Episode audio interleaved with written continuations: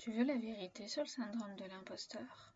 Bah, En fait, la vérité, c'est que des fois, ton problème, c'est pas le syndrome de l'imposteur, c'est autre chose. Découvre quoi? Bienvenue sur Moelleux et Pétillant, le podcast des thérapeutes qui secouent. Je suis Anaïs Kessler. J'ai commencé comme hypnothérapeute en 2014. Je suis aujourd'hui aussi formatrice et thérapeute d'impact. Seule ou avec mes invités, je vais te parler de ces approches, de ces concepts qui vont rendre tes séances encore plus efficaces du moelleux pour la douceur nécessaire dans l'accompagnement, du pétillant, parce que parfois le changement, ça pique. Alors d'abord, on va commencer par c'est quoi le syndrome de l'imposteur? Moi, je pensais vraiment que c'était quelque chose qui ne pouvait atteindre que les personnes qui avaient du succès, un véritable succès objectif. En vérité, c'était la définition de base telle que le concept a été élaboré par la psychologue Clance.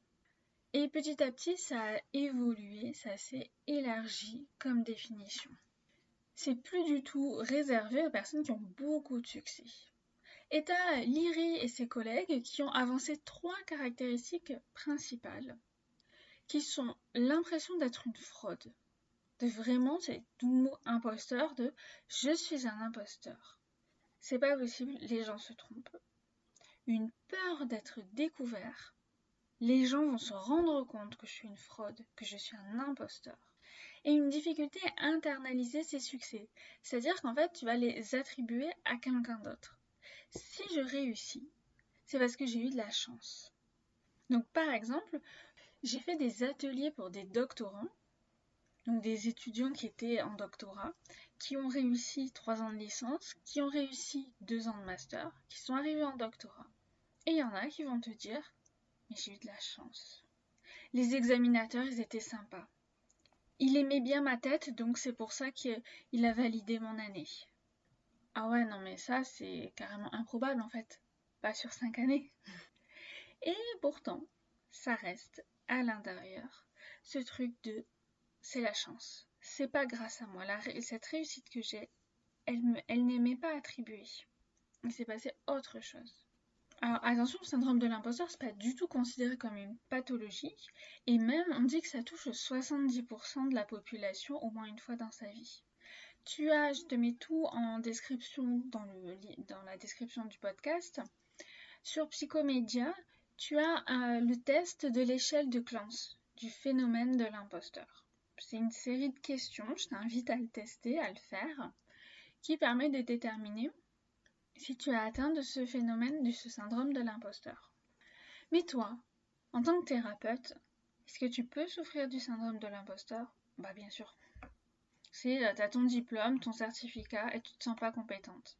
Tu as plusieurs années de pratique, des résultats, tu l'impression d'être une imposture, une fraude, et que les gens vont le découvrir. Tes clients vont mieux, c'est jamais grâce à toi. Toujours parce qu'ils ont fait une bonne rencontre, ont trouvé le job de leur rêve, n'importe quoi. Tant que c'est pas lié à toi et ton travail.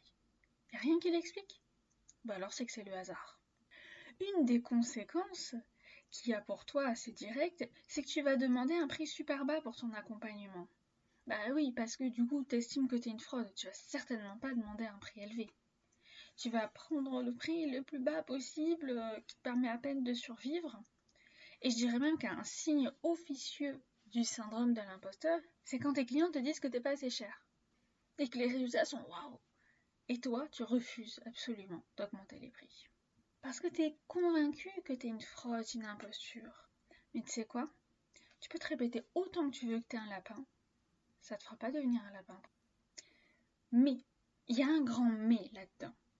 Parce que moi, je vois souvent le syndrome de l'imposteur qui est utilisé à tort et à travers. Des personnes qui vont dire Oh, j'ai cette cliente là, euh, elle a un gros problème, je sais pas trop si je, si je peux l'aider, si je suis vraiment compétente. Non, c'est ton syndrome de l'imposteur qui parle. Bien sûr que tu peux l'aider, aide-la. Ouais, mais non en fait. Parce que des fois, en fait, le syndrome de l'imposteur, c'est pas un syndrome de l'imposteur, c'est juste une véritable incompétence. Bah oui, en fait, bien sûr que c'est possible. Bien sûr qu'à un moment, tu peux ne pas être compétente. Moi, je vais te parler d'un domaine qui me tient à cœur et qui est le psychotrauma. Mais en fait, tu as pas mal de thérapeutes qui sont pas compétents et qui pensent l'être. Tu sais, moi aussi j'ai fait une formation de 2-3 jours avec de la théorie, de la pratique, des jolis protocoles en hypnose que j'ai testés, euh, qu'on a fait ensemble pendant la formation. Assez cool, hein, pour le psychotrauma simple. Le complexe, tu cocotte, c'est largement insuffisant. Le psychotrauma complexe a tellement de conséquences, de ramifications, puis c'est pas si facile que ça à repérer. Tu peux avoir un psychotrauma complexe sans avoir les trucs les plus flagrants, genre les flashbacks et tout ça. Donc, nope. Si tu as fait deux jours de formation sur le psychotrauma, t'as pas la compétence pour travailler sur le psychotrauma. Et c'est pas mal. C'est pas. En fait, on, a tendance à confondre compétence et identité. Si je n'ai pas la compétence dans tel domaine, alors je suis incompétente. Mais c'est pas aussi simple que ça. C'est pas parce que dans un domaine particulier tu n'as pas encore la compétence que ça te rend incompétente pour tout le reste. C'est juste qu'il faut aller chercher les connaissances. Ou choisir de ne pas travailler sur ce domaine-là aussi. Hein. C'est une possibilité. Mais c'est pas quelque chose de mauvais en soi de se dire j'ai pas la compétence dans tel domaine. Ce qui est mauvais, c'est de continuer à recevoir des personnes alors que tu n'as pas la compétence. Par exemple, tu peux recevoir une femme qui vient pour un problème de confiance en soi. Donc elle t'explique comment ça se traduit pour elle, etc. Toi, tu élabores ton protocole, tout ce que tu veux, ta stratégie. Et puis, euh, la fois d'après, elle revient, elle te dit, euh, au fait, euh, j'ai oublié de vous dire, mais je pense que ça a aucun rapport dans mon manque de confiance en soi, le fait que j'arrive pas à trouver ma place et tout ça. Mais en fait, quand j'étais petite, à chaque fois que je faisais une bêtise, comme renverser un verre, ben en fait, mon père il m'enfermait dans le placard de ma chambre pendant des heures dans le noir, sans manger, sans boire, et j'avais pas le droit de faire le moindre bruit. Ok. Euh, comment dire? Là, on est sur du psychotrauma. Et plutôt complexe. Répétition, âge, etc. Là, c'est plus la même chose. Et t'arrives, tu parles à tes collègues, à des gens autour de toi qui ont plus ou moins les compétences. Tu vas dire, oui, voilà, ben, cette femme, la première séance, euh, je me sentais tout à fait capable de, l'accompagner, hein, c'était classique. Puis la deuxième séance, elle me dit ça, et, euh, là, euh, je sais pas, je, sais pas si je peux l'accompagner, je me sens pas trop, et puis, mais non, mais bien sûr que tu es compétente. C'est ton syndrome de l'imposteur qui parle là. Si elle est venue te voir, c'est pour une raison. C'est un signe, ça. Arrête de laisser ton syndrome de l'imposteur parler pour toi et prendre toute la place. Lance-toi. Oula, stop. Non, non, non, non. À toi d'être proactive. Avant de dire c'est un syndrome de l'imposteur, ou même c'est une incompétence, fais le point. Quelle formation as-tu reçue par rapport à ce domaine-là? Quelle était la compétence du formateur sur le sujet? A-t-il reçu plusieurs personnes et accompagné avec succès ces personnes ayant un vécu similaire à ta cliente? De quand date ta formation? As-tu déjà eu des résultats avec ces protocoles? Sur des thèmes aussi graves? Le petit psychotrauma simple, hein? Du genre j'ai un accident de voiture euh, qui n'a pas fait de blessé grave, j'ai pas été blessé gravement, mais depuis euh, je suis en panique à chaque fois que je prends la voiture. Moi, ça peut-être que tu peux le traiter avec ta formation de 2-3 jours. Mais pas le gros psychotrauma complexe. Et là, le but, c'est vraiment de faire cette différence entre est-ce que c'est quelque chose à l'intérieur de moi qu'il faut que j'aille travailler, donc un syndrome de l'imposteur, ou est-ce qu'il faut que j'aille chercher de l'information, de la compétence à l'extérieur, et donc incompétence. C'est super important. Et je suis désolée parce que là, ça pique un peu. Et cet épisode, je sais que si tu as un véritable syndrome de l'imposteur, il y a des chances que ça l'arrange pas. Mais en même temps, l'idée, c'est de vraiment t'amener à être proactive, à faire le point le plus objectivement possible. Ok? Sur ce domaine, quelle formation j'ai reçue? Quels résultats j'ai eu jusque-là? Est-ce que réellement j'ai une compétence sur ce domaine?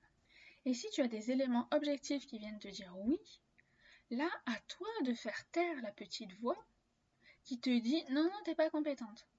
Là, c'est vraiment le travail intérieur. Autrement, c'est plutôt un travail à l'extérieur d'aller chercher les compétences.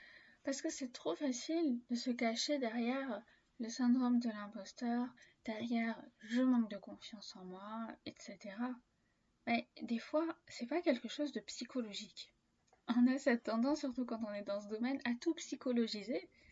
Mais des fois, en fait, c'est pas le problème, il n'est pas psychologique. Hein. Il, il, se trouve de façon très concrète dans un manque de compétences et des choses comme ça.